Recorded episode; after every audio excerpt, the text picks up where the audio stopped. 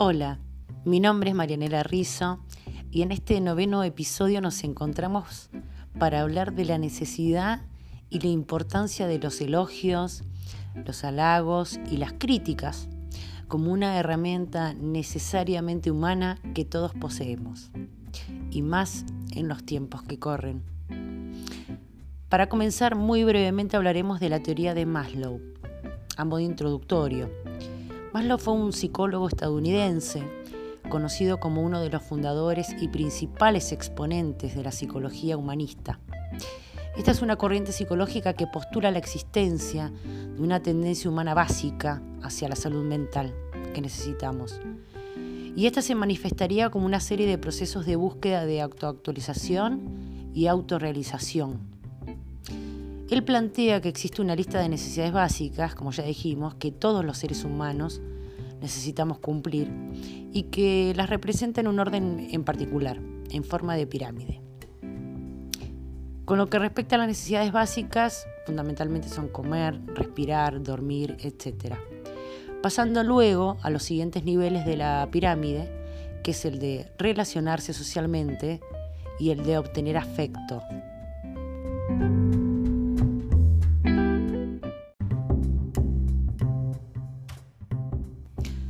Dentro de estas últimas habla de las necesidades de afiliación, es decir, el pertenecer a un grupo social, cumplir con esa búsqueda de contacto con otras personas a través de las relaciones de familia, amigos, parejas y colegas. Otras son las necesidades de reconocimiento.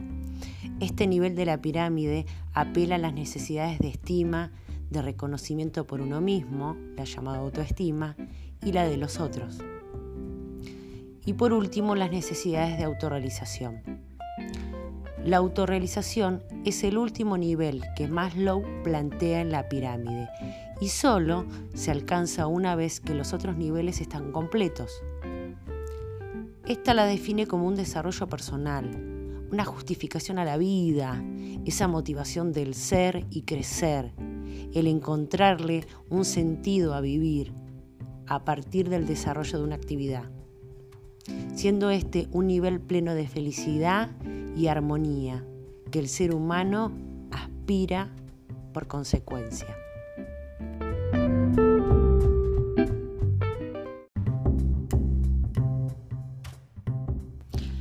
Pero como ya les dije en esta oportunidad hablaremos sobre las habilidades con dos objetivos opuestos.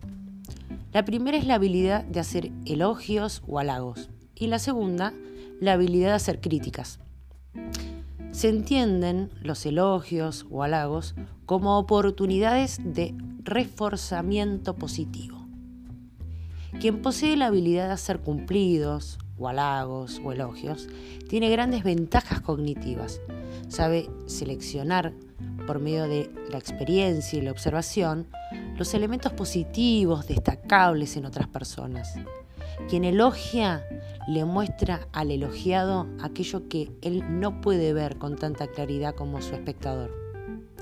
Estas habilidades presentan colores emotivos distinguibles. La primera relacionada al amor, la segunda relacionada al odio, en el sentido más general de los afrontamientos emotivos positivos y negativos. Tendremos que destacar que a nuestro crítico puede generarle la ira y a nosotros la escucha pasiva. Seguramente el fuego que alimenta el enojo es que hemos cometido un error. Si la crítica es aversiva, generará una respuesta del criticado también aversiva. Sin embargo, el elogio presenta en su modo de expresión la transfiguración que el otro muestra sobre nosotros. Cómo nos hemos transformado a los ojos del otro, o bien cómo nuestro semejante se transforma a nuestros ojos en alguien habilidoso, talentoso.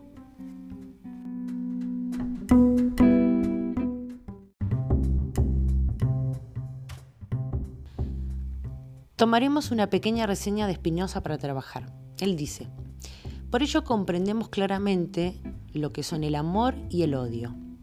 El amor, en efecto, no es otra cosa sino que la alegría acompañada de la idea de una causa exterior.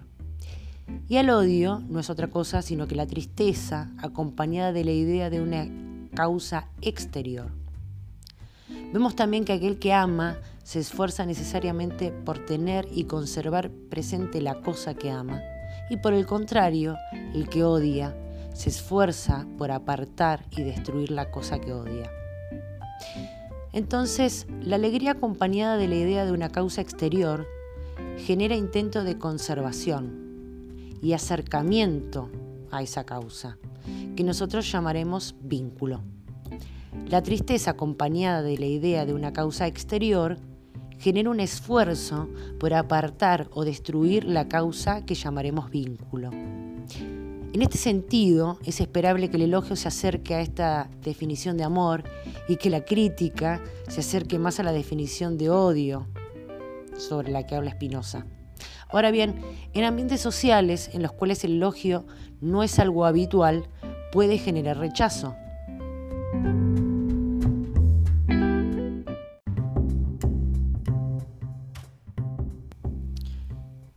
Como un elogio es un refuerzo positivo, debemos entender que en la vida adulta escasean los halagos a diferencia de nuestra vida en la niñez muchas veces. Durante la infancia, los ambientes naturales del niño tienen más probabilidades de expresarle reforzadores positivos que duran en la vida adulta. Tendremos en cuenta sobre el elogio que, uno, es un reforzador siempre, 2. Es un modo de expresar aprecio, amor. 3. Es una habilidad que expresa nuestro optimismo, puesto que nos concentramos en lo positivo de las personas, en lo positivo del otro. Y cuarto, genera atracción y reconocimiento. Siguiendo algunas de las pautas de entrenamiento en habilidades sociales, a continuación les presentaré las consideraciones básicas a tener en cuenta para expresar cumplidos. Algunas razones por las cuales es importante expresar el aprecio. Los demás disfrutan oír expresiones positivas, sinceras, sobre cómo nos sentimos con respecto a ellos. El hacer cumplido ayuda a fortalecer y profundizar las relaciones entre las personas, reforzar los vínculos, cuando se hacen cumplidos a los demás, es menos probable que se sientan olvidados o no apreciados. En los casos en los que hay que expresar sentimientos negativos o defender los derechos legítimos ante alguien, es menos probable que se produzca un enfrentamiento emocional, si dichas conductas ocurren en una relación en la que previamente se ha hecho algún cumplido, halago, reconocimiento, legitimación sobre otros aspectos de la conducta de este individuo.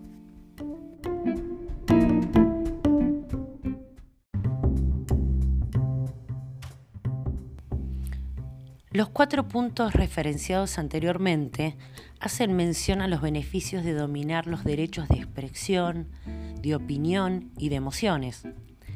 Los ambientes más favorables para los trabajos en equipo son aquellos en los cuales el clima es de confianza. En este sentido, confiar en los integrantes de mi grupo de trabajo, de mi familia, mis amigos, es centrarme en lo positivo de esas personas. La confianza se enfatiza en un grupo de personas que hacen un habitual uso de las habilidades para expresar elogios y halagos las críticas arduas y aversivas generan desconfianza. Entonces, ¿cómo puedo confiar en alguien que no reconoce mis puntos fuertes, mis habilidades, mis dones, mis bondades? Como mencionamos más arriba, la desconfianza promovida por una alta frecuencia de expresiones negativas referentes hacia las personas generan una disminución de la capacidad empática. La empatía, palabra tan utilizada últimamente y utilizada tan banalmente, ¿no? De manera simbólica, abstracta, pero con una relevancia y una importancia trascendental en las relaciones y los vínculos de los seres humanos, en los vínculos de las personas. Aquí hablaremos de algunos aspectos a tener en cuenta. El A, Las respuestas reforzadas se repiten. Los cumplidos pueden cumplir la función de reforzadores sociales y por lo tanto aumentar aquellas conductas a las que le siguen, ya que los reforzadores positivos generan un aumento de la frecuencia de ciertas conductas positivas. B. Elogiar es el modo más común de expresión positiva directa. Los cumplidos, los elogios, pueden hacerse sobre la conducta, la apariencia, y hasta las posiciones u oposiciones. C.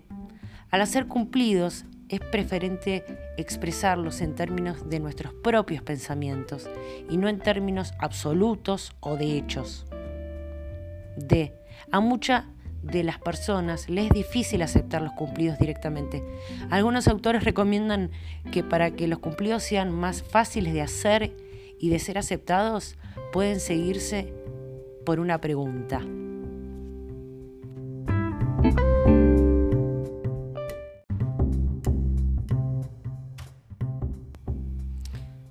¿Por qué recién mencionábamos que algunos autores recomendaban que para que los cumplidos sean más fáciles de hacer o de ser aceptados pueden seguirse eh, y hacerse después de, de alguna pregunta? Porque existen creencias relacionadas con la expresión de los elogios, creencias negativas. La primera, por ejemplo, es que si voy por ahí haciendo cumplidos y elogios a los demás, a la gente, y diciéndoles cuánto los aprecio, pensarán que quiero algo de ellos. Pueden pensar también que no soy sincero. Segundo, otra falsa creencia es porque, ¿por qué debería hacerles el cumplido? Tercero, si alguien me hace un cumplido y lo acepto y estoy de acuerdo con él, ¿la gente entonces pensará que soy un engreído? Estas creencias deben flexibilizarse con alternativas razonables. En consecuencia, Primero, si pienso que piensan que no soy sincero, en consecuencia la oportunidad de elogiar la perderé. 2. Un trabajo, una labor que muestre un resultado de la capacidad productiva o una actitud hacia un amigo, un familiar, un vecino o cualquier persona que no espera como recompensa solo un esfuerzo económico, sino aquello que exprese una retroalimentación más exacta a mi cualidad como persona, más allá de si existe o no una equivalencia de un valor monetario o económico. Tercero, aceptar un cumplido implica aceptar el derecho de expresión de opinión y el derecho a ser escuchado con respeto de quien expresa ese cumplido hacia mí. Tengamos en cuenta que nuestra idiosincrasia comunicativa puede negar nuestras dificultades para expresar elogios y evitar críticas. Me despido por hoy con una frase maravillosa del gran Sigmund Freud, que dice, la ciencia moderna aún no ha producido un medicamento tranquilizador tan eficaz como lo son unas pocas palabras bondadosas. Como siempre, un placer compartir con ustedes y gracias por estar del otro lado. Hasta el próximo encuentro.